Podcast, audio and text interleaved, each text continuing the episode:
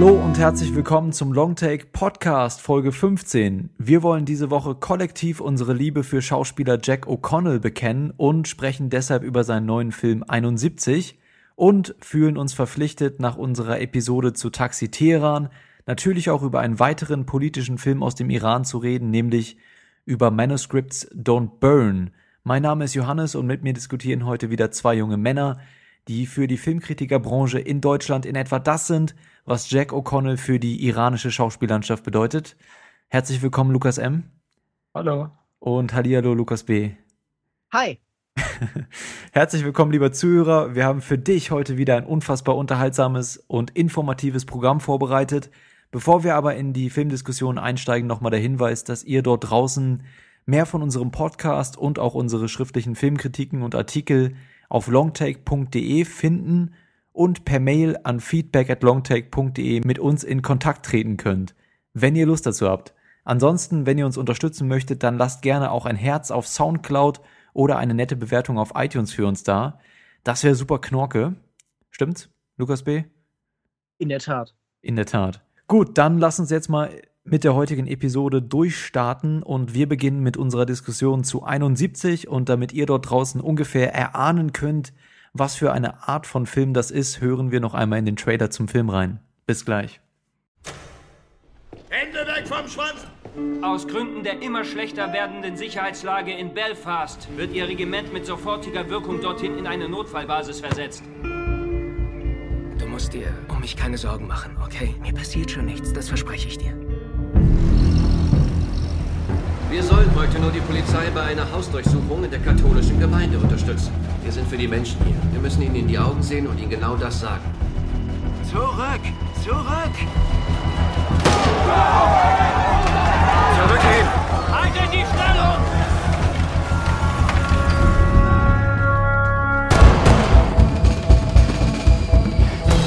Ich bin Ihr vorgesetzter Offizier. Stehen Sie gerade!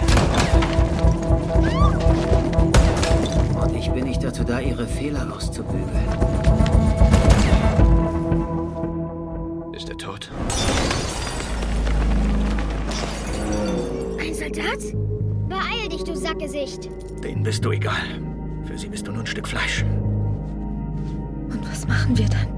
Wir werden ihn töten.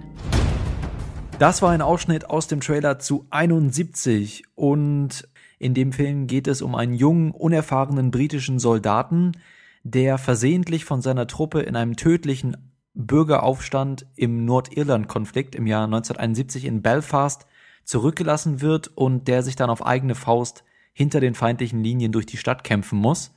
Regie führt Jan Demonge und das hier ist auch sein Regiedebüt. Der Autor des Drehbuchs heißt Gregory Burke und im Cast natürlich mit dabei vorneweg Jack O'Connell, aber auch äh, Sam Reed, Sean Harris und andere junge britische Schauspieler. Der Film hat eine Spieldauer von 104 Minuten und ist ab 16 Jahren freigegeben und kam gestern am 18. August hier bei uns auf DVD und Blu-ray heraus. Und ja, wie ich schon gesagt habe, der Film ist Jan Demonges Regiedebüt und er porträtiert eben die Aufstände des Nordirland-Konflikts im späten 20. Jahrhundert, also dem Bürgerkrieg zwischen den irischen Katholiken und den britischen und schottischen Protestanten. Und das auf eine sehr hautnahe und brutale Art und Weise und liefert uns dabei eben eine Mischung aus Actionfilm, Thriller und so ein bisschen Historiendrama. Wie gut hat diese Mischung für euch funktioniert hier in dem Regiedebüt? Ich finde, 71 ist ein Film mit sehr starken, sehr intensiven Momenten, aber in seiner Gesamtheit leider etwas ziellos.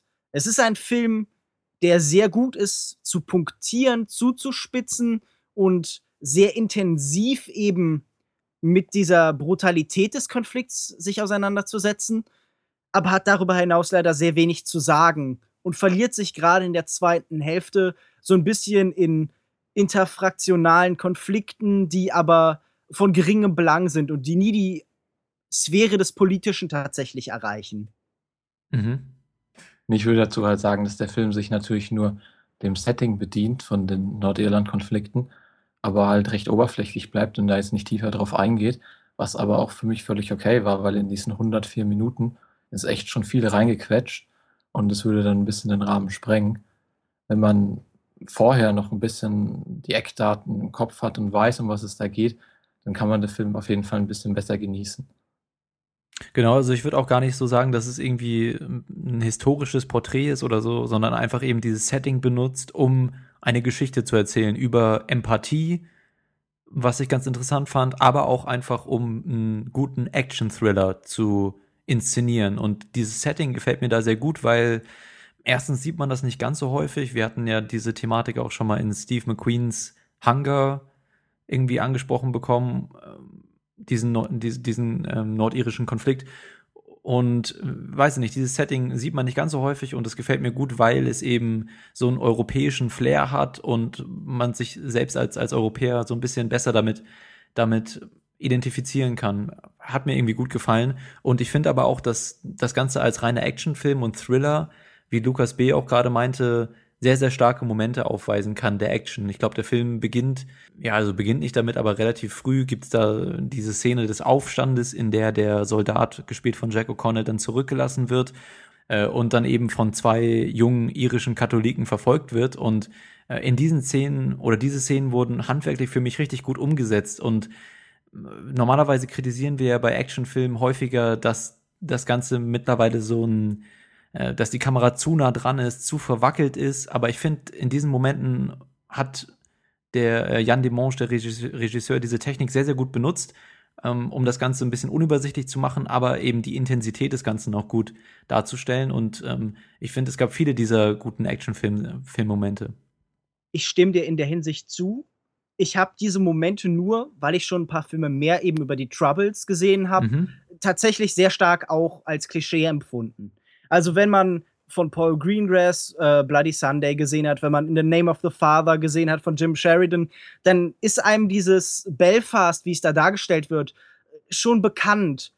Und dann wird eben deutlich, dass dieser Film sich ja gerade in der zweiten Hälfte, aber auch schon in der ersten so ein bisschen eben in den Klischees über diesen Nordirland-Konflikt, über diese Auseinandersetzungen in Belfast im Speziellen eben verliert. Nämlich irgendwie in diesen engen Backsteingängen, in diesem mhm. etwas wirren Durcheinander. Also gerade diese Actionsequenz, die du lobst, die fand ich auch tatsächlich gut, aber die habe ich eben quasi genauso schon in In the Name of the Father gesehen. Und das hat mir das Ganze dann etwas verleidet. Ich, das nimmt auf keinen Fall von dieser Intensität weg, aber dieser Überraschungseffekt oder dieses Gefühl, etwas Originelles zu sehen, ist bei mir halt weggefallen. Mir ging es mit den Action-Szenen genauso. Ich fand die wirklich sehr intensiv, egal welches jetzt war. Am Anfang die ich glaube, am Anfang gibt die äh, große Verfolgungsjagd, die wirklich sehr spannend war. Oder auch später diese Raids in den Häusern wirklich gut eingefangen und auch ähm, die ganze Atmosphäre in den Straßen. Ich will nicht wissen, wie es sich tatsächlich angefühlt hat, 71 in Belfast, aber man sitzt auch wirklich angespannt vor dem Fernseher. Und die mhm. Handkamera-Szenen fand ich ja auch gut, weil sie äh, tragen wirklich dazu bei, diese Orientierungslosigkeit und die Hektik in den Straßen drüber zu bringen. Also es ist nicht nur ein bloßes Stilmittel.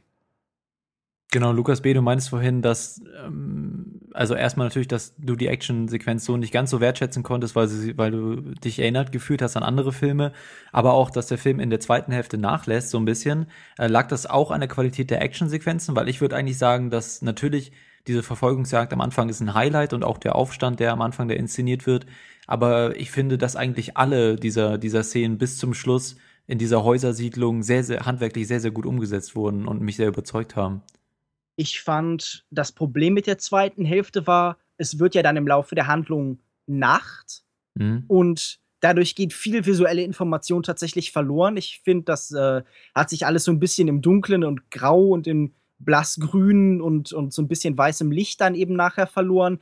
Ich fand auch, dass diese Actionsequenzen dann immer noch äh, spannend waren. Also sie haben ja stellenweise fast so einen Horroraspekt, irgendwie mhm. alle schleichen durch den Schatten, alle lauern einander auf. Und es gab dann so sehr intensive Suspense-Momente, so angehaltene Momente zum Beispiel, wenn sich jemand versteckt und dann einem kleinen Mädchen begegnet, die dann halt nicht schreien darf oder so. Das sind natürlich so sehr klassische so 30er, 40er Jahre Filmmomente fast. Und das war alles sehr gut umgesetzt. Aber gerade in der zweiten Hälfte äh, habe ich halt auch das Interesse an diesen Charakteren so ein bisschen verloren, die für mich ja ohnehin eine der größeren Schwächen des Films sind. Wenn ich, ich muss ja sagen, Jack O'Connells Charakter ist natürlich klar im Fokus, aber alles, was um den Außen rum passiert, fand ich so ein bisschen blass und austauschbar und diese Figuren, die irgendwie bestimmte Gruppierungen und Strömungen innerhalb dieses Konflikts darstellen sollen, werden dann halt leider nie mehr als, als halt der Typ, den sie darstellen soll. Ich sehe das ein bisschen anders. Ich fand, ähm, klar, es gibt viele kleinere Nebencharaktere, die jetzt nicht besonders tief ausgearbeitet werden oder so. Aber ich finde, durch die Dialoge und auch die schauspielerischen Leistungen des gesamten Casts hatte ich immer das Gefühl, dass da mehr hinter den Personen steckt. Ich finde, man kann bei manchen Figuren vielleicht eher, aber bei vielen Figuren kann man nicht sagen, die sind jetzt nur böse oder nur gut. Da spielt diese Indoktrinierung durch die, äh, durch diese zwei Gruppierungen der Katholiken und Protestanten eben eine Rolle.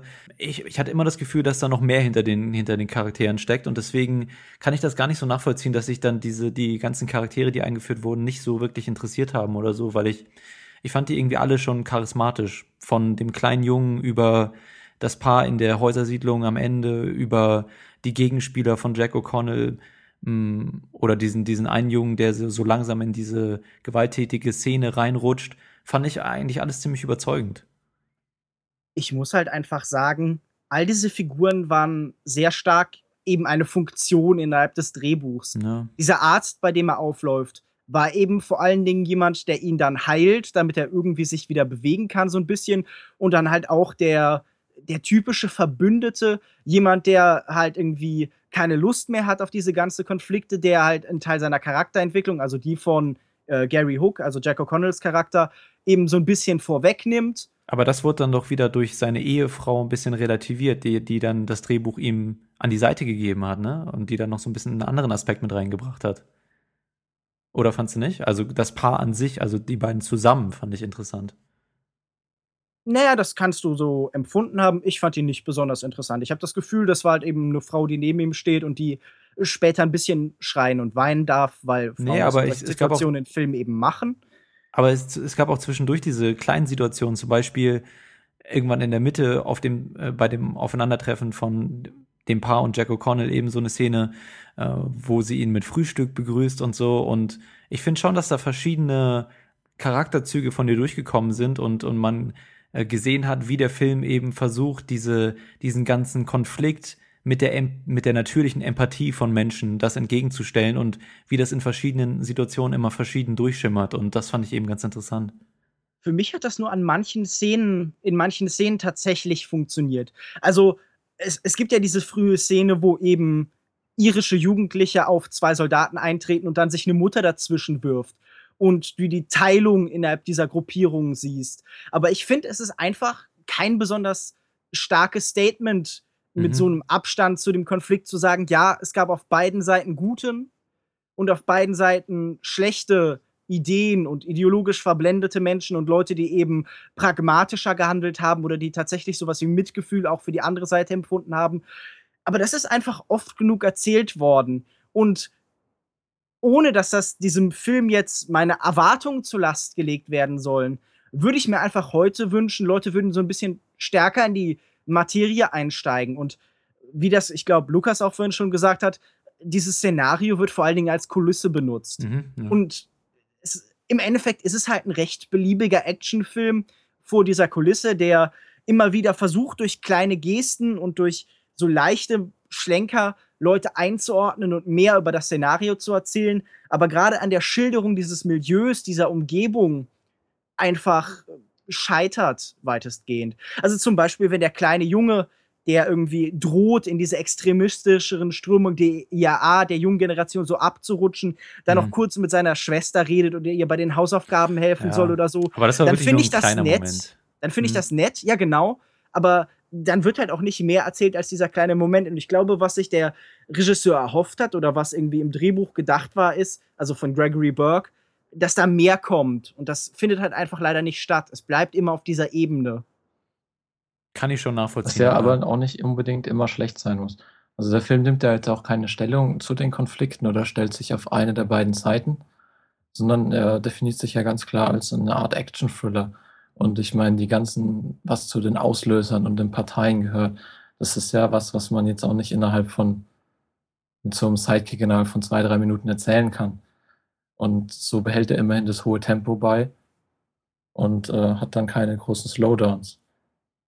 Sehe ich auch so gutes Tempo und äh, ich habe ja das auch schon bei Mission Impossible gesagt, dass Filme sich immer irgendwo begrenzen müssen und äh, ich denke, dass das hier schon so ganz gut gewählt wurde, wenn man eben die Intention hat, in erster Linie einen Thriller oder einen Action-Thriller zu drehen. Aber ich würde euch da widersprechen. Der Film versucht doch die ganze Zeit mehr zu sein. Er beginnt doch zum Beispiel nicht in diesem Konflikt, sondern er beginnt mit militärischer Ausbildung. Er versucht so eine Linie zu ziehen zwischen dem, was mit denen gemacht wird, dieses Anonymisieren, dieses ähm, dieses Reduzieren auf eine Masse von Menschen, die eben für den Konflikt trainiert sind, und dem den späteren Ereignissen. Und der versucht gerade zum Ende hin auch sowas wie ein Kommentar über diese Figuren zu erzählen auf den Konflikt. Und ich finde eben, das kann man mhm. auch in einem Film alles sehr viel ausführlicher oder sehr viel einsichtiger erzählen, wie zum Beispiel eben Bloody Sunday von Paul Greengrass zeigt, was ich einfach der spielt in einem sehr ähnlichen Szenario, eben ja, am Blutsonntag und nicht eben an diesem konkreten Ereignis, jetzt das hier im Film geschildert wird, aber der ist einfach intensiver sogar noch, mhm. also um einiges und einfach auch effizienter drin, politische Dimensionen eben in die Aktion von Einzelnen einzubinden. Also, was du gerade beschrieben hast, ich würde schon sagen, dass da auch ein Kommentar drin war, aber das war nicht der einzige Zweck dieser Szenen, sondern es gibt noch einen anderen, den du zum Beispiel in der letzten Episode auch bei Mission Impossible kritisiert hattest. Da hast du mich gefragt, wie kannst du diese Action-Szenen interessant finden, wenn du dich nicht um die Charaktere kümmerst oder ähm, dich nicht um die scherst? Und diese Szenen, die du gerade beschrieben hast mit der Ausbildung, wo man die Charaktere ein bisschen kennengelernt hat, dienen eben genau diesem Zweck, dass man dann später, wenn das Ganze in diese intensiven Action-Szenen übergeht, dass man da mit investiert ist. Und ich finde, das hat durch diese Szenen auch gut Moment. funktioniert ich würde dir halt widersprechen, dass man Jack O'Connell oder äh, Gary Hook tatsächlich kennenlernt, denn in diesem Moment, in dem wir ihn am Anfang sehen, ist er Teil einer amorphen Masse von vielen Militärmenschen, von olivgrün bejagten Soldaten. Die Szenen, die uns ihn näher bringen sollen, sind welche, in denen wir ihn mit seinem kleinen Bruder genau, ja, sehen, der irgendwie in einem Waisenhaus sind, wo er mit dem er, mit dem er dann Fußball spielt. Und also ohne zu sagen, okay, das ist so ein bisschen billig oder anbiedernd, aber es wirkte halt, als hätten die Drehbuchautoren da gesessen oder der Drehbuchautor äh, Burke und hätte gesagt, okay, wir brauchen aber noch eine emotionale Komponente, irgendwas, um, um das es eben sich zu kämpfen lohnt. Und dann wurde mhm. dieser kleine Bruder hinzugefügt, der für mich so ein bisschen vorgeschoben wirkt und gerade zum Ende hin auch so ein leicht, ja, so ein kitschiges Element einfach wird. Ich kann das nachvollziehen, dass man das als kitschig sehen kann. Ich persönlich habe das nicht so empfunden. Und ich glaube, das lag zu großen Teilen im, an Jack O'Connells Schauspiel, weil er für mich eigentlich durchweg im ganzen Film, aber auch zu Beginn die Momente mit seinem kleinen Bruder sehr, sehr ehrlich einfach rübergebracht hat. Ich finde generell, dass er ein super Schauspieler ist. Und äh, wenn ihr wollt, können wir noch ein bisschen über ihn reden. Doch, auf jeden Fall. Ich stimme dir zu, dass äh, er ganz hervorragend auch wieder in dieser Rolle spielt. Mhm. Aber er trägt den Film halt wirklich schulterhoch. Er ist dieser zentrale Ankerpunkt des Films, kann den aber nie über seine Schultern hinweggeben. Also er kann mehr aus dem Film nie mehr machen, als eben da ist. Und er kämpft permanent eben gegen diese Schwäche und gegen diese Leere, die sein Charakter tatsächlich eben hm. bietet, an.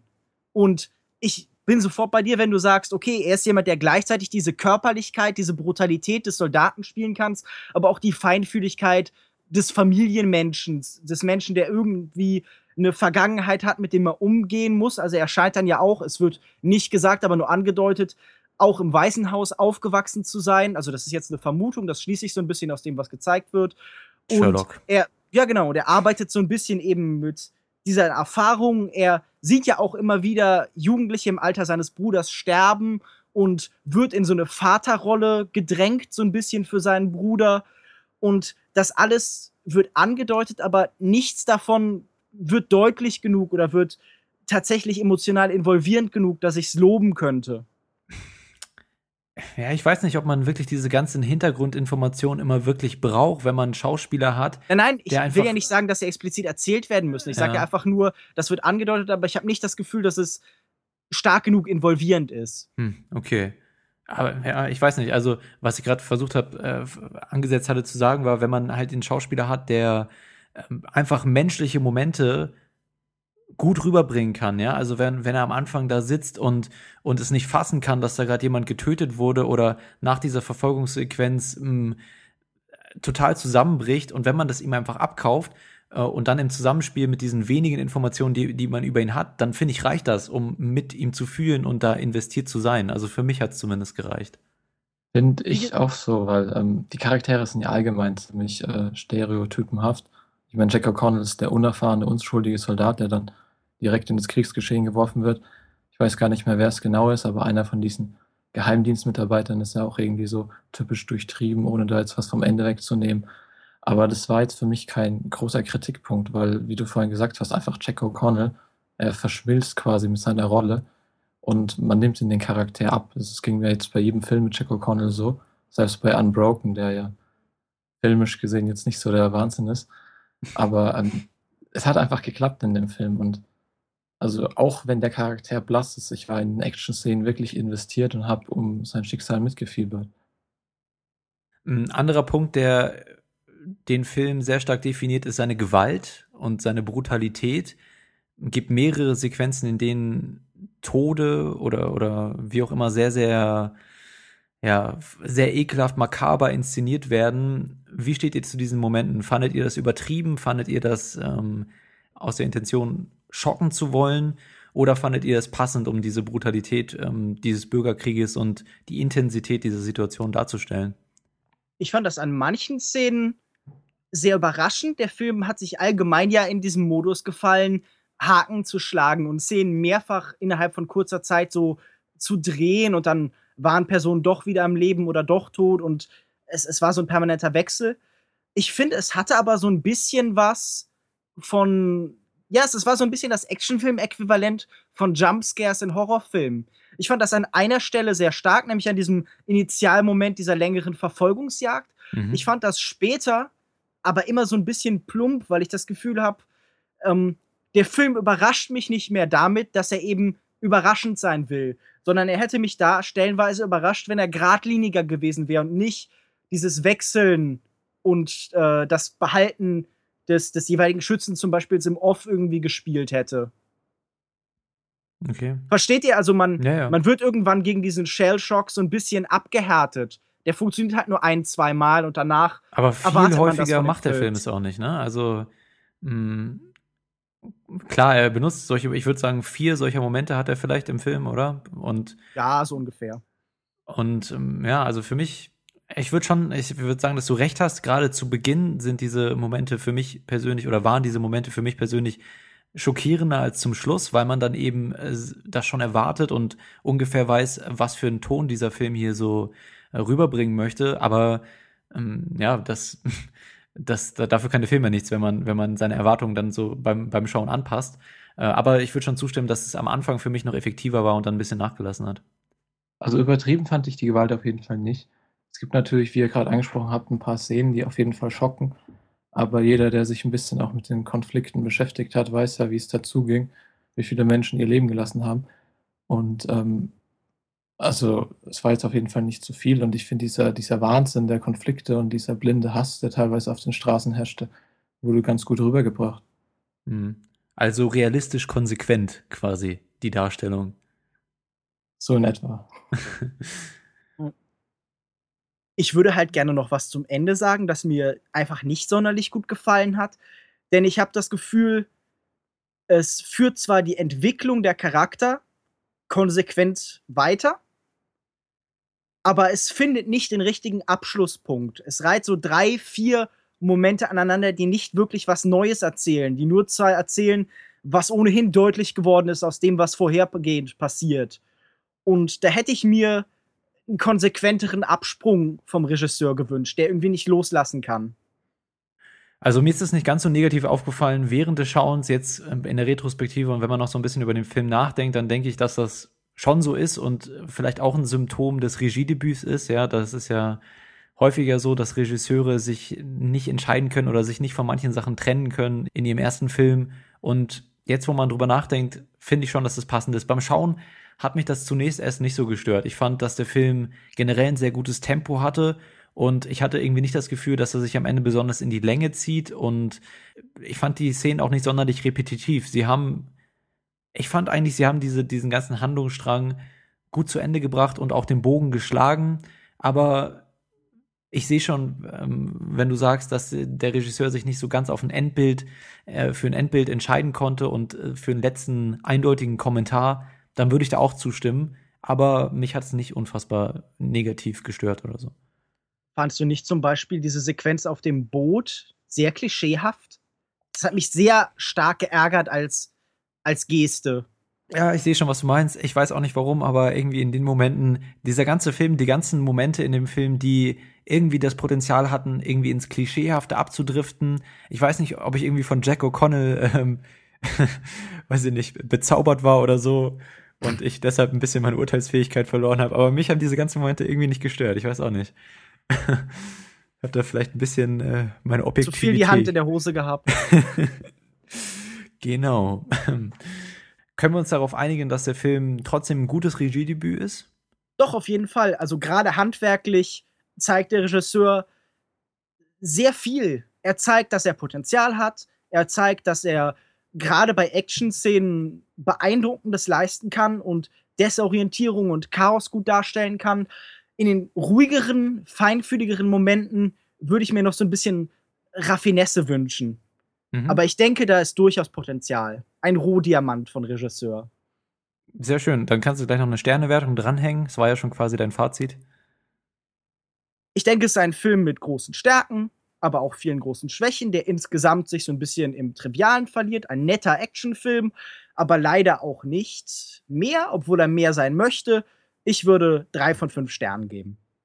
Sehe ich ähnlich. Ich fand ihn ein bisschen besser. Es ist ein guter Actionfilm, der ein sehr gutes Tempo hat, eine dichte Atmosphäre.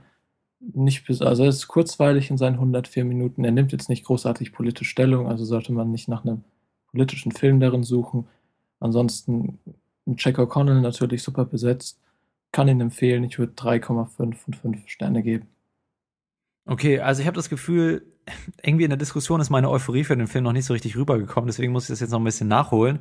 Ich fand den Film nämlich wirklich klasse. Ich habe ja auch gerade schon gesagt, dass ich überhaupt eigentlich fast nichts Negatives auszusetzen hatte während des Schauens. Ich fand den Film spannend, ich fand ihn intensiv, ich fand die Charaktere, habe ich am Anfang ja auch argumentiert, tiefer als ihr vielleicht. Ich finde, man, man, konnte da immer so ein bisschen hinter die Fassade blicken und ich fand Jack O'Connell klasse. Ich fand, äh, ja, wie gesagt, die ganze Action super inszeniert und das Ganze auch in einem super Tempo, ähm, das einen über die gesamte Spieldauer fesselt und ist für mich wirklich so einer der, vielleicht einer der besten Action-Thriller des Jahres, wenn jetzt nichts mehr, nichts mehr Besseres nachkommt und definitiv auch ein Kandidat für meine besten Liste. Dann im letzten Jahr hatten wir schon mal einen, oder hatte ich schon mal einen Film mit Jack O'Connell da auch mit drin, der mich ähnlich begeistert hat mit Startup und ähm, ja, der Trend setzt sich jetzt fort mit 71. Ich fand den wirklich super klasse und für alle, die einen intensiven, spannenden Action-Thriller in einem schönen Setting, so einem europäischen Setting Ende des 20. Jahrhunderts sehen möchten, eben in, in Irland, in Belfast,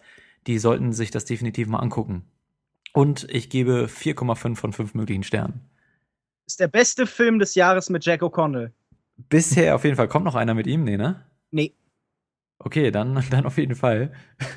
Wobei eigentlich dieser 71, der Hype, ähm, war ja schon letztes Jahr im Prinzip, ne? Das kam ja alles so in Amerika zumindest so in einem, in einem Rutsch raus, dieses Start-up. Ja, der 71. ist ja hier in Deutschland auch letztes Jahr auf der Berlinade gelaufen und mhm. kommt jetzt halt erst auf äh, DVD raus. Genau, kam, glaube ich, irgendwann im März oder so hier in den Kinos. Da haben wir es noch nicht besprochen, aber. Ich glaube gar nicht, dass der in den Kinos kam bei uns, oder? Nee, der ist nicht in den Kinos gelaufen. Nee? Der startet hier direkt auf Blu-ray. Genau wie, so. äh, genau wie auch Mauern der Gewalt Start-up ähm, nur auf DVD erschienen ist. Dann den gibt es nur schon einige Zeit äh, auf iTunes und so. Okay. Ja, also wie könnt ihr auch auf iTunes oder online irgendwie auschecken. Ich hatte irgendwo gelesen auf einer Seite, da hat wahrscheinlich irgendeine Seite Schmu geschrieben, dass der irgendwann im März ins Kino gekommen ist. Kann ja wohl nicht sein. Da versucht man sich hier seriös zu informieren und dann sowas. Naja. Aber okay, also wenn ihr es, wenn ihr den Film anschauen wollt, dann habt ihr die Chance dazu online über iTunes oder andere Anbieter vielleicht und auch über DVD und Blu-ray kam gestern 18. August in den deutschen Handel. Alright, das war unsere Diskussion zu mh, 71 hinter feindlichen Linien ist der deutsche Untertitel. Und wir reden als nächstes über eine andere Art Film und zwar einen sehr politischen Film, ähm, der wieder so ein bisschen den Vergleich auch zu Taxi Teheran anbietet, den wir vor zwei Folgen, glaube ich, besprochen hatten von Jafar Panay.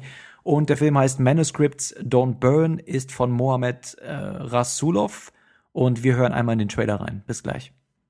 چقدر وقت دارم 20 دقیقه فروزنده از این شسته چرکی بیا بیرون دور زمونش گذشته هنوز ساعت سه نشده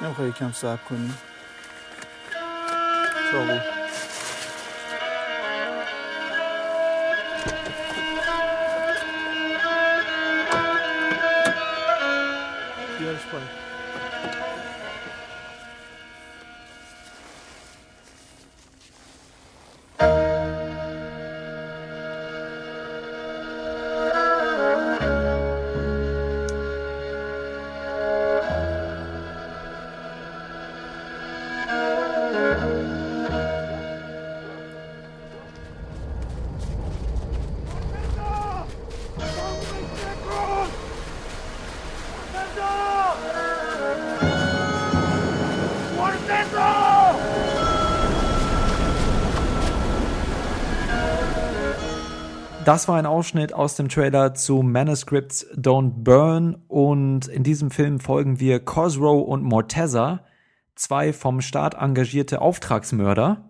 Man sollte vielleicht noch sagen, dass es im Iran spielt. vom, vom iranischen Regime engagierte Auftragsmörder, die sich auf die Mission begeben, ihren Mord an einem iranischen Schriftsteller wie einen Suizid aussehen zu lassen. Regie führt Mohammed Rasulov, der den Film auch geschrieben hat und die Darsteller sind wie üblich bei solchen regimekritischen Filmen aus dem Iran nicht bekannt. Gibt ja auch keinen Abspann. Der Film ist 124 Minuten lang auf Farsi mit Untertiteln und kam am 13. August bei uns in die deutschen Kinos.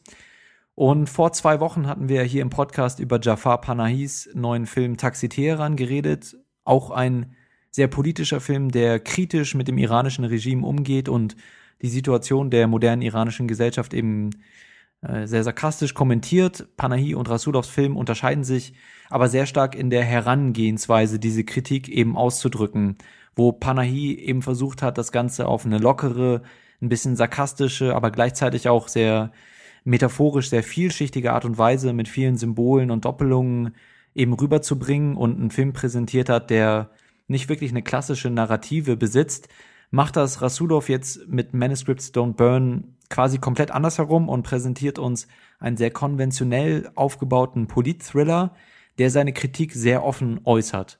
Und nachdem wir die zwei Filme jetzt so in kurzer Zeit aufeinander gesehen haben, würde ich einfach mal fragen, welche der beiden Ansätze hat euch persönlich besser gefallen? Also wenn ich die Filme jetzt vergleichen müsste, oder zumindest sagen müsste, was mir besser gefallen hat, wäre das Taxi, der mir einfach mit seiner erfrischenden und äh, humorvollen Art um einiges näher gekommen ist. Manuscript Stone Burn hat für mich als Film wieder nicht so gut funktioniert. Es ist halt ja ein sehr solider, mittelmäßig bis solider, konventioneller Thriller mit Drama-Einlagen. Mhm. Was gut funktioniert, ist hier natürlich die Kritik am Regime, wie es rübergebracht wird, wie mit den Intellektuellen umgegangen ist. Das ähm, muss man wirklich honorieren, dass das der Film 1A rüberbringt. Aber ansonsten war ich nicht so begeistert. Mhm. Natürlich, die Kritik ist sehr viel einseitiger, aber eben auch äh, um einiges vehementer eventuell oder naja, so ein bisschen empörter als in Taxi Teheran. Lukas B., wie würdest du den Vergleich ziehen zwischen den beiden Filmen? Mir hat auch Taxi wirklich erheblich viel besser gefallen. Ich fand Manuscripts Don't Burn war ein sehr dröger, ein sehr schleppender, aber nie interessanter, nie besonders intelligenter Film, der sich halt äh, so verbittert an das Thema ranmacht. Und natürlich ist auch ein Wert darin, sehr ernst eben solche Konflikte zu schildern Mhm. und die Zensur und die Unterdrückung halt spürbar zu machen. Aber sowohl in Form als auch im Inhalt halte ich Taxi für den deutlich besseren Film. Und äh, mir hat darüber hinaus dieser Film auch einfach wirklich überhaupt keine Unterhaltung bereitet. Ich fand ihn viel zu lang. Mhm. Ich fand ihn anstrengend. Ich habe mich durch diesen Film wirklich durchgekämpft. Und es ist so ein bisschen, ähm, da würde ich einmal Goldman zitieren und sagen, if I can't dance, it's not my revolution. Es ist halt einfach, einfach nur ein politisches Statement. Da kann ich mir auch eher irgendwie ein Pamphlet durchlesen von iranischen Regierungskritikern. Das wäre interessanter. Es gibt durchaus starke Momente, das will ich gar nicht beiseite reden. Mhm. Es gibt interessante Dialoge an manchen Stellen, aber insgesamt kann ich mich dem Lob, das der Film stellenweise erhalten hat, überhaupt nicht anschließen. unter anderem von mir. Ich fand den Film, ich würde die beiden Filme ungefähr auf eine Stufe stellen und sie, ich weiß jetzt nicht, ob ich sagen kann, welchen ich besser fand, weil sie eben so unterschiedlich ihre Kritik präsentieren. Ich finde aber, dass sie sich gut ergänzen, eben weil Panahi das Ganze habt ihr ja auch schon gesagt, auf diese lockere Art und Weise macht und das Ganze ein bisschen cleverer und vielschichtiger kommentiert. Aber ich finde auch solche Filme, wie wir es jetzt hier haben mit Manuscripts Don't Burn, braucht es, um eben äh, diesen, diesen Aufschrei, diese Wut und diesen Hass auf das Regime und äh, irgendwie darzustellen und Empörung zu schwören bei den Leuten, die das, die das schauen. Wenn man Taxi Teheran anguckt, dann geht man da lächelnd raus. Man denkt an die süße kleine Nichte, man denkt an die ganzen Witze, die gerissen wurden und klar wird das kommentiert, aber der Ernst der Lage kommt da nicht wirklich so richtig rüber. Und das ist ja auch okay, ähm, weil der Film auf anderen Ebenen funktioniert. Aber ich finde dann gerade so ein Werk, wie wir es hier haben, ist dann trotzdem wichtig, um, um da noch eine andere Perspektive drauf zu geben und eben auch eine, gewisse Errungenschaft zu zeigen. Äh, also Rasulov ist ja genauso wie Panahi jemand, der Berufsverbot hat, der eigentlich keine Filme drehen darf, das Ganze im Geheimen macht, so auch hier und und das und er zeigt dann eben, okay, ich bin eigentlich eingeschränkt in meinen Freiheiten, aber ich schaffe es trotzdem, mhm. einen ganz normalen konventionellen Film zu, dre zu drehen, ohne meine Mittel irgendwie einschränken zu müssen. Ich kann das wie jeden anderen Film aussehen lassen und gleichzeitig noch meine Kritik offen hinausbrüllen und das schaffe ich trotz diesen Einschränkungen und das finde ich einfach äh, wertvoll. Das ist außerhalb des Films natürlich interessant, aber in der Regel sollten die Produktionsbedingungen eines Films nur eingeschränkt für den Film selbst Wirkung haben auf das Urteil über diesen. Und ich finde, dass. Das ist lustig, weil genau die Debatte, die Debatte hatten wir ja auch bei Taxi Teheran, bloß anders. Ja, gut, aber ne? ich, ich erkläre dir mal kurz. Denn das Ding ist, das, was Jafar Panay mit seiner Form macht, ist mhm. einfach sehr viel effizienter darin, die Beschränkung seiner Möglichkeiten eben darzustellen. Indem er sich eben dieses Stilmittels bedient, nur innerhalb eines Taxis zu drehen, kann er viel besser die, die diese Repression spürbar machen als jemand, der eben viel mit Totalen arbeitet, mhm. der sich nur in seinen Bildern versucht auszudrücken, indem er sie grau und braun und dröge macht und so ein bisschen mhm. sowas Dokumentarisches alles bring, in alles bringt und alle sind verzweifelt und Aber Krankheit ja so. zieht sich ja durch diesen so. ganzen Film.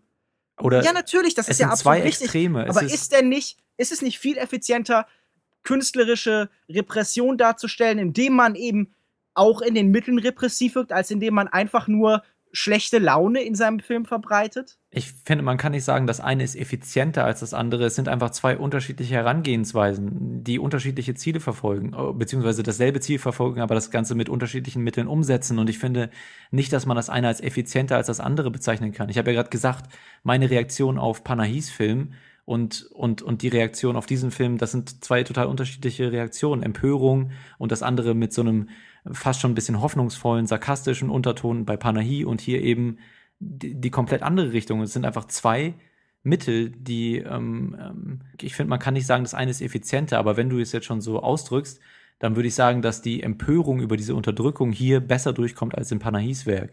Und eben einfach diese Brutalität dieser Maßnahmen mh, mm, einfach brutal ehrlich und offen hier dargestellt wird. Und das hat auch genauso seinen Wert, wie als wenn man clevere Metaphern irgendwie aufbaut mit der Kameraführung. Ja, aber ist denn Fatalismus ein revolutionärer Akt, ist zu sagen, alles ist schlecht und es gibt keine Hoffnung und alle werden ein sterben? Teil davon und eher der Anstoßpunkt einer, einer Revolution oder einer solchen Debatte als ein Werk wie Taxi Teheran. Aber Moment, dieser Film hinterlässt einen doch mit dem Gefühl, eine Revolution ist nicht möglich am Endeffekt das Regime weiß alles über dich, es wird dich immer kriegen. Was natürlich die Trotzreaktion auslösen soll, dann. Ja? ja, aber wie löst denn zu sagen, ihr habt keine Hoffnung, gebt auf, eine Trotzreaktion aus? Das gibt doch nur, dieser Film führt doch nur zur Resignation. Also unabhängig davon, ob der tatsächlich im Inneren des Landes gesehen werden kann, hm. was ich ja stellenweise zu bezweifeln mag. Das stimmt wohl. Ähm, dieser, dieser Film ist natürlich ein gutes Fuck you an die iranische Regierung. Mhm. Aber darüber hinaus vermittelt er doch irgendwie keine Revolution. Revolution ist, wenn am Ende des Films die Revolution stattfindet oder sogar gezeigt wird, damit man aus dem Kino rauskommen kann und sagen, ach, das ist möglich, wir haben diese Möglichkeit, dieser Kampf ist. Aber mich macht doch Man of Scripts and Burn auch nicht wütend oder zornig, sondern er drängt mich in so eine Opferrolle. Also ich als, als äh, jemand, der irgendwo im Westen bequem sitzt, im Kinosessel, Mhm.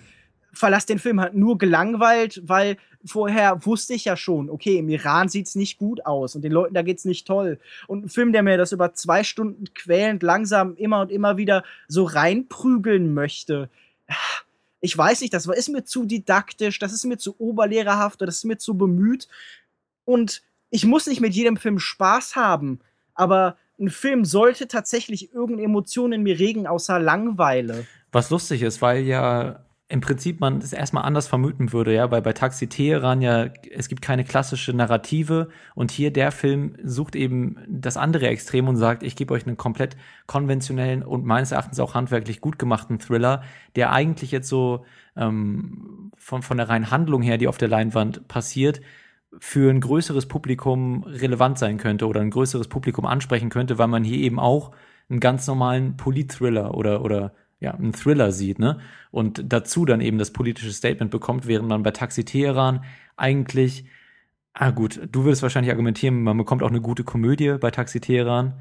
Ich, ich sehe das ein bisschen ja, man anders. bekommt auch halt einen ästhetisch interessanten Film, während hier, ich hätte dir jetzt zugestimmt, wäre da tatsächlich sowas wie, als hätte jemand da irgendwie einen Hollywood-Action-Film im Iran gedreht. Das hätte ich Mhm. faszinierend gefunden, diesen Bruch zwischen der Ästhetik und dem, was inhaltlich vermittelt werden soll. Aber tatsächlich versucht dieser Bild ja dokumentarische Bilder zu machen. Er erfreut sich oder was heißt er erfreut? Er schwelgt in seinem Realismus, er schwelgt in den grauen Farbtönen und in den leicht verwackelten Kamerabildern. Was hast du denn die gegen halt, die grauen Farbtöne die ganze Zeit? Jesus.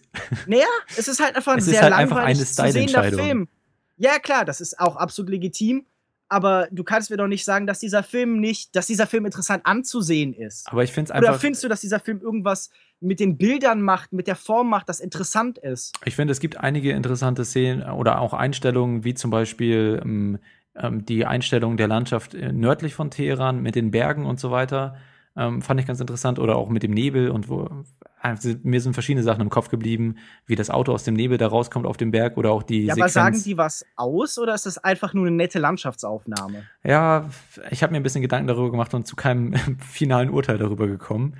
Was Äh, ja dafür spricht, dass es mehr ein Bild ist, das halt. Das stimmt, ist. ja, das stimmt. Okay, dann lasst uns doch jetzt noch mal ein bisschen über den Film als, als handwerkliche Filmkunst reden, weil ihr beide meintet, dass ihr damit nicht so viel anfangen konntet und oder ihr fandet es auch wirklich langweilig. Ich, ich sehe es eigentlich ein bisschen anders. Ich fand, der Film hatte eigentlich ein ganz gut strukturiertes Drehbuch mit natürlich einer sehr klassischen Aufteilung und einer klassischen Struktur. Aber ich fand auch das Tempo, also ist klar, es war ein ruhiges Tempo, fand ich auch. Aber ich fand, es, es ähm, ist immer vorangeschritten und ich fand eigentlich die ganzen, die ganzen Szenenwechsel ganz interessant und die Dialoge, die stattgefunden haben zwischen auf der einen Seite der Auftragsmörder, den Auftragsmördern und auf der anderen Seite eben diesen unterdrückten Schriftstellern. Mm, Ich fand schon, dass da so ein bisschen Abwechslung mit reingekommen ist und er hat mich eigentlich die ganze Zeit schon bei der Stange gehalten. Warum ging euch das da nicht so, Lukas M? Ja, ich fand die Charaktere nicht wirklich interessant. Ich fand vor allem auch die Szenen ähm, in dem, in der Wohnung des Schriftstellers am Anfang, als man noch nicht viel über die ganze, über den ganzen Kontext wusste, ziemlich langweilig. Und ähm, andere Charaktere, mit denen konnte ich mich, natürlich ist es schwer, sich in so einem Film mit den Charakteren zu identifizieren, aber mir waren teilweise die Motivationen ziemlich fragwürdig von dem Hauptcharakter. Ich überlege gerade. Der mit der Mütze war Co- Cosrow, glaube ich. Okay, auf jeden Fall. Teilweise war es fragwürdig, weil vielleicht habe ich das auch nicht richtig mitbekommen, aber manchmal meint er, er macht die ganze Sache nicht fürs Geld, wobei er ja das Geld braucht für seinen kranken Sohn. Irgendwann später rechtfertigt er dann mit seiner Frau am Telefon die ganze Sache, weil es darum geht, ob das Kind vielleicht krank ist, ob das was mit seinem Beruf zu tun hat. Und dann meint er, glaube ich, everything I do is to please God Hm. was natürlich natürlich mit der Religion ein bisschen zu rechtfertigen ist, aber ich fand das alles, ähm, ja, ich bin da nicht so reingekommen. Das ist, fühlt sich an wie so ein distanzierter Blick von außen auf die ganzen Charaktere und das Milieu. Und einzig interessant fand ich wirklich, dass hier die Auftragsmörder zwei arme Schlucker sind, fast schon von unten, die selber nichts zu sagen haben. Ähm, ich fand gerade diesen Charakter des Cosrow eigentlich sehr interessant, weil man hat ähm, dann irgendwann gemerkt, dass er ja wie du auch meinst, er widerspricht sich so ein bisschen in seinen Aussagen und man merkt dann eben, dass er eigentlich irgendwie aus seinem Alltag wegkommen will, dass sein Alltag irgendwie so armselig ist mit seinem Kind und seiner Frau, dass er da irgendwie raus will und vielleicht auch nur deshalb diese, diese äh, abscheulichen Taten da vollzieht mit seinem Kollegen und äh, und wie er das Ganze dann irgendwie auch rechtfertigt. Und da kommt auch wieder die Symbolik ins Spiel, die, die mir eben jetzt nicht so, äh, wo mir nicht so viele Beispiele eingefallen sind, die mir jetzt aber gerade wieder so ein bisschen in den Sinn kommt, mit seiner Mütze, dass er die ständig aufhat, um seine grauen Haare zu verdecken und, und ähm, und wenn er die dann abnimmt und, und man sieht, ähm, wie viel Sorgen ihm das bereitet oder so, oder wie zerrissen er im Innern ist, oder er dann, äh, ich hatte auch im, in meinem Artikel so ein Bild, wo er dann vor so einer zerrissenen, zerklufteten Mauer aussieht, die halt wie krasse Sorgenfalten sich da so durch, äh, durchgraben durch die Wand. Ich fand, dass da auch schon äh, in den Bildern teilweise diese Symbolik durchgekommen ist. Mm, und deswegen fand ich diesen Charakter ganz interessant, weil eben einfach diese Hoffnungslosigkeit sich auch in ihm, obwohl er eigentlich der, der einer der bösen Gegenspieler ist, gut durchgekommen ist. Oder auch diese Szene, in, denen, in, in dem er die, seine Automatte da wäscht oder so. Ich fand, es gab viele solcher, solcher kleinen Momente, die die Charaktere schon mh, mm, ja, einfach interessant gemacht haben. Ich finde, der Film hadert damit, überhaupt Charaktere zu schildern, weil er sie ja alle versteht als Teil von einem Mechanismus. Er möchte ja versuchen, die Mechaniken der Macht, der Unterdrückung so ein bisschen aufzuzeigen. Also er zeigt da diesen Zensor, sicherlich die interessanteste Figur äh, des Films, Harsh Saud, glaube ich. Also ich weiß nicht genau, ob man den Namen so ausspricht, den, mhm. der eben bebrillt auftritt und der tatsächlich intelligent ist, der so ein bisschen äh, an die Schurken aus so dystopischen Romanen erinnert, also aus Brave New World oder 1984, während das Fußvolk, diese Handlanger halt wirklich sehr, sehr uninteressant sind. Denn natürlich sind die durch ökonomische Zwänge, durch eben ihr Existenzminimum motiviert. Das ist halt irgendwie so sehr ein Allgemeinplatz, dass ich nicht weiß, warum man mit diesen Menschen überhaupt so viel Zeit verbringt. Ja, das Leben von Auftragsmördern ist grau und traurig und schlimm, aber darüber hat der Film halt nicht sonderlich viel zu erzählen. Und ich finde auch nicht, dass er eine komplexe Figur ist. Er wird da natürlich gegen seinen Willen reingedrängt und hadert mit sich selbst, weil er sich fragt, ob er das moralisch vertreten kann, Leute dafür umzubringen, damit er sein eigenes Kind retten kann. Er sagt ja irgendwie mehrfach, okay, er tut alles für seinen Sohn. Nee, er tut alles um Gott. Das ist ja gerade das Ding. Er macht es ja nicht unbedingt für seinen Sohn. Das ist ja gerade diese Moment, Ambivalenz. Er wiederholt mehrfach, dass es halt komplett um seinen Aber Sohn geht. Aber es ist nicht ehrlich. Es ist nicht ehrlich. Doch, natürlich ist das 100% ehrlich, dass er sagt, okay, okay, er möchte, dass der ins Krankenhaus geht und er sagt, er hat alles in seinem Leben eben für seinen Sohn gemacht. Irgendwie, er sagt sogar, okay. Deswegen ist er also ähm, die ganze Zeit nicht bei ihm. Ja, weil er für ihn arbeitet, weil er das Geld für das Krankenhaus mhm. braucht. Na gut, äh, ja, gut. Ich finde, ich weiß auch gar nicht, wo ihr herkommt mit dieser Bezug auf Gott. Es geht nie um Glauben in diesem Film. Religion findet immer so ganz sehr im Hintergrund statt. Das wird sogar in Bildern dargestellt, wenn irgendwie im Hintergrund irgendwo ganz fern halt irgendwie die Minarette sind es, wir sehen ihn nicht einmal irgendwie beim Beten oder so. Das ist vollkommene Nebensächlichkeit. Was ja auch eine Aussage an sich ist. Wenn, sie, wenn, wenn man sie nie sieht, dass, dass sie das tun und dann gleichzeitig äh, beim, beim Lunch über die Scharia reden oder so. Naja, wie auch immer. Wir naja, also natürlich, die, die, die Scharia als, als Gesetzestext findet statt, aber doch losgelöst von ihrem religiösen Kontext. Also ein, die Scharia wird geschildert als ein reines Instrument. Darin kann man natürlich eine Aussage sehen, nämlich dass irgendwie Religion für das Regime vor allen Dingen eine Entschuldigung ist. Also es geht ja zum Beispiel darum, Kritiker betrunken zu machen und äh, dem, der Schriftsteller, um den es ja zentral geht, wirft ja auch dem Zensor mehrfach vor, okay, die Sünde ist deine einzige Waffe. Hm. Und das ist okay, das ist interessant, das ist richtig, was da geschildert wird, aber das greift nie auf die Figuren über, sondern es wird halt gesagt, Religion ist hier nur ein Werkzeug und das finde ich halt zu einseitig und da hätte ich mir okay. gern noch weitere Aspekte gewünscht. Was ich auch noch interessant fand, weil ihr meintet, dass euch das nicht so mitgerissen hat, ihr fandet es eher langweilig. Ich glaube, das war auch so ein bisschen Intention im Film, diese ganze, diese ganzen Machenschaften der Auftragsmörder eben genauso äh, zäh, aber trotzdem unaufhaltsam darzustellen und das Ganze, äh, um einfach zu zeigen, wie gleichmütig und stoisch sie diese ganzen Aufgaben ausüben und sich eigentlich, oder gleichgültig, und sich eigentlich nie wirklich damit auseinandersetzen und einfach äh, gefügsam sind. Ich finde, da, war, da lag auch noch so ein kleiner Kommentar drin. Also ich sehe es auch so, dass dieser Charakter des Zensors, der da für diese, ja, weiß ich nicht, für den Geheimdienst arbeitet oder auch da zuständig für so eine Zeitung ist oder so, glaube ich, hm, fand ich auch interessant, aber ich fand diesen Handlungsstrang mit ihm und diesem älteren Schriftsteller, den er dann besucht, wo dann diese ganze Hintergrundgeschichte von ihm ein bisschen erläutert wurde, äh, fand ich erst so ein bisschen, das passte nicht so ganz in diese ganze Narrative und in diesen in dieses Hin und Her zwischen den anderen Schriftstellern und den Auftragsmördern eben. Und äh, das hat, weiß ich nicht, passte für mich am Anfang nicht so.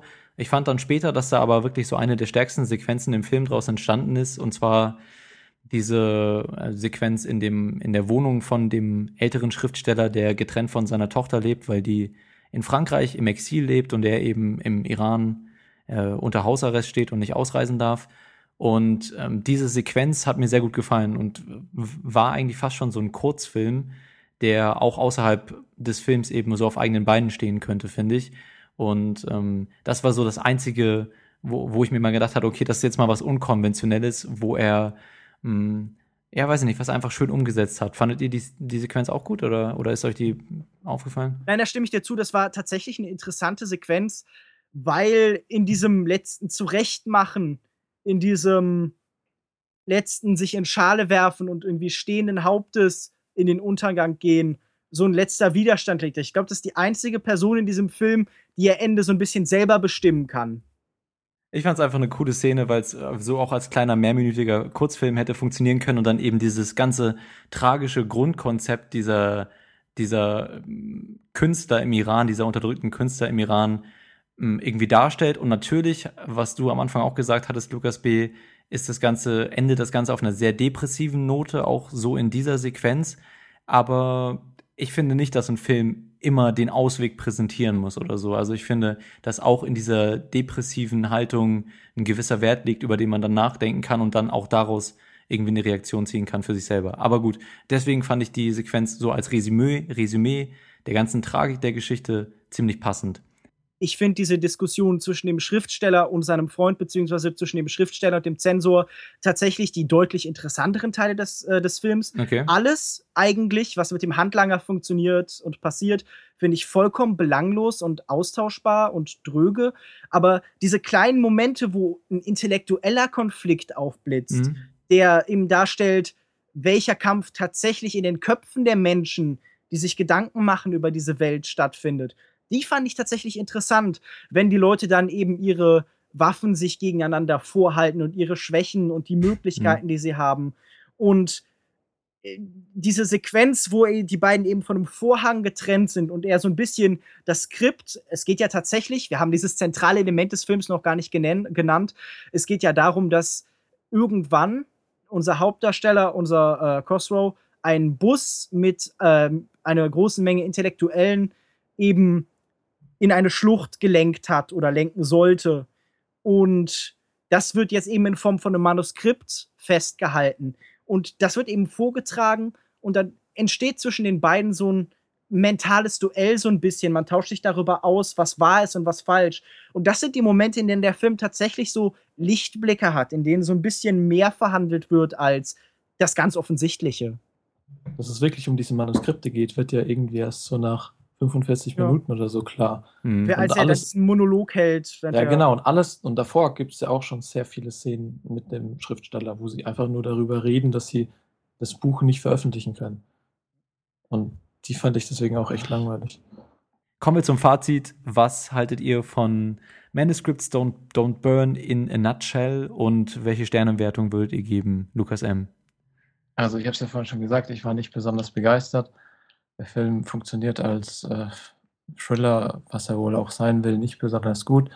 Ich war mittlerweile sogar schon ein bisschen am Verzweifeln, weil jetzt zwei iranische Filme hintereinander, die mich ein bisschen verdutzt zurückgelassen haben und nicht so begeistern konnten. Aber dann ist mir mhm. eingefallen, dass zum Beispiel ein äh, A Separation von Asghar Fahadi es ja auch schafft, einen wirklich wunderbaren Film zu zaubern, gepaart mit ein bisschen dezenter Kritik über das Rechtssystem im Iran. Natürlich äh, nicht so extrem wie hier, aber es funktioniert. Mhm. Und ähm, ja gut, als Film war ich enttäuscht. Ich würde dem 2,5 von 5 Sternen geben. Ich würde der Lukas M. zustimmen. Ich schließe mich da einfach an. Ich glaube, es ist ein Film, der nicht sonderlich interessant ist, der sehr fatalistisch erzählt, der wenig über die politische Lage im Iran tatsächlich zu erzählen hat, sondern einfach nur die Vorstellungen und Vorurteile, die wir im Westen haben, reproduziert.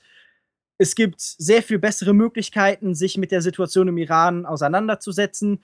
Du hast gerade Asghar Fahadi angesprochen mit Filmen wie äh, Nadia und Simin, also Separation oder äh, Le Passé, die halt irgendwie auch noch eine Fallhöhe bieten, die tatsächlich zeigen, dass es Menschen gibt innerhalb dieses Systems und nicht nur wie in diesem Film Funktionen, die eben von klischeehaften Hintergrund und Geschichten und Motivationen getrieben sind. Es ist ein unansehnlicher Film, der im Endeffekt besser funktioniert als politisches Statement, als irgendwie als Kunstwerk, als Unterhaltung. Beides davon trifft nicht zu. Und ich würde mich anschließen und 2,5 von 5 Sternen geben. Denn es gibt tatsächlich einige Sequenzen, die sind interessant. Es gibt manche gut geschriebene Dialoge, aber insgesamt ist es kein guter Film. Ich habe jetzt während des Podcasts ein bisschen die ganze Zeit dagegen argumentiert, um so ein bisschen so eine Gegenstimme zu, zu liefern. Ich sehe schon eure Kritikpunkte. Ich verstehe auch, wenn der eine oder andere sagt, das ist ihm zu dröge, zu uninteressant.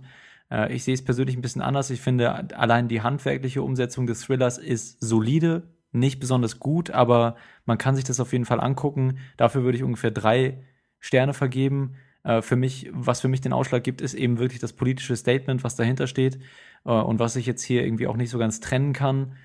Mm, und was das Ganze für mich einfach, was dem Ganzen für mich noch, noch einen höheren Wert verleiht und ich würde deswegen vier von fünf möglichen Sternen geben. Äh, ich würde aber schon sagen, dass der Film auch handwerklich nicht unbedingt als Thriller, aber durchaus auch in seiner Symbolik ein bisschen was zu bieten hat und nicht ganz so nichtssagend ist oder einseitig, wie das hier gerade von Lukas M. und Lukas B. dargestellt ist.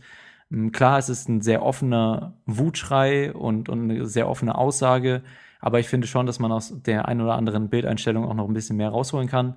Und auch insgesamt der Thriller, wie gesagt, dem würde ich insgesamt drei von fünf Sternen geben. Das heißt, er hat für mich schon funktioniert und trotz des ruhigen Tempos war für mich da eine gewisse Spannung drin. Gut, also von mir durchaus eine Empfehlung für Leute, die ein Kompliment oder eine Ergänzung zu Jafar Panais Taxi Teheran sich anschauen müssten. Ich denke, dass die beiden Filme in einem Double Feature sehr interessant sind ähm, und dass sich vielleicht der ein oder andere durch den einen oder durch den anderen Film ein bisschen durchquälen muss, je nachdem. Gut, das war ein bisschen eine wirre Diskussion zu dem Film, oder? Nicht, wenn du es vernünftig Hat sich ein bisschen wirr angefühlt.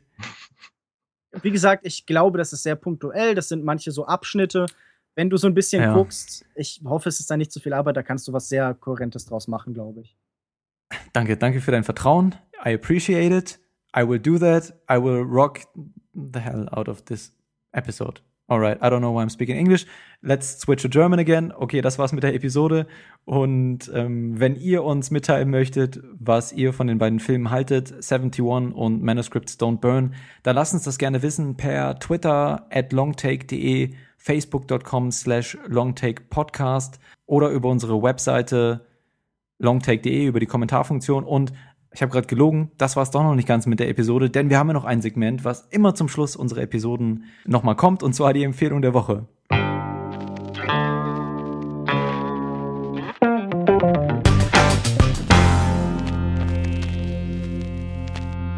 Gut, kommen wir zu unserem wunderschönen Segment Empfehlung der Woche. Da haben wir wieder drei schöne Sachen für euch. Lukas B., wo findet man dich im Internet und deine Arbeit und welche Empfehlung der Woche hast du für uns diese Woche parat? Man findet mich auf Twitter unter @kinomensch, unter meinem Blog kinomensch.wordpress.com, auf facebook.de slash kinomensch und jede Woche bei kino-zeit.de.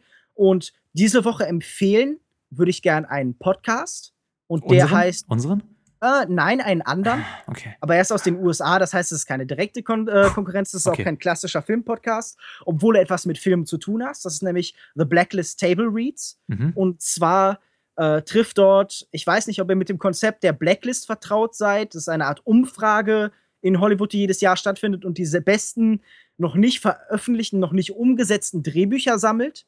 Das macht Franklin Leonard. Hm, hab Und der hat mal jetzt gehört, auch ja. eine eigene Show, die heißt eben, wie gesagt, The Blacklist Table Reads, wo er ein paar dieser Drehbücher nimmt und die als eine Art Hörspiel oder halt eben als ein Reading vortragen lässt. Stellenweise auch mit recht bekannten Schauspielern, wie zum Beispiel Colin Hanks oder Zachary Levi.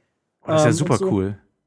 Und das ist eben ein sehr, sehr cooles Konzept, weil ähm, einmal, natürlich begeistert mich nicht alles, was irgendwie in dieser Blacklist in der Regel drin sind, aber jedes Monat ein neues Drehbuch zu haben, das so ein bisschen vorgetragen wird, das sagt einem einmal viel eben über diesen Prozess des Drehbuchschreibens, es zeigt was über die Entwicklung des Films und es ist halt auch wie ein interessanter Film, der so als eine Art Hörspiel vorgetragen wird. Das kann ich nur empfehlen. Es gibt dann auch noch so Interviews und so eine Auseinandersetzung eben mit der Screenwriting-Community so ein bisschen, aber es ist auf jeden Fall sehr unterhaltsam für jeden, der so ein bisschen an diesem ganzen Prozess und an Hollywood und an guten Drehbüchern interessiert ist. Super interessant. Gute Empfehlung. Habe ich, ich wundere mich ehrlich gesagt ein bisschen, dass ich darüber bisher noch nichts gehört habe. Ist es neu oder gibt es das schon länger? Das gibt's also seit einer Weile, es ist noch relativ neu. Mhm. Man findet das Ganze übrigens unter äh, blacklist.wolfpop.com.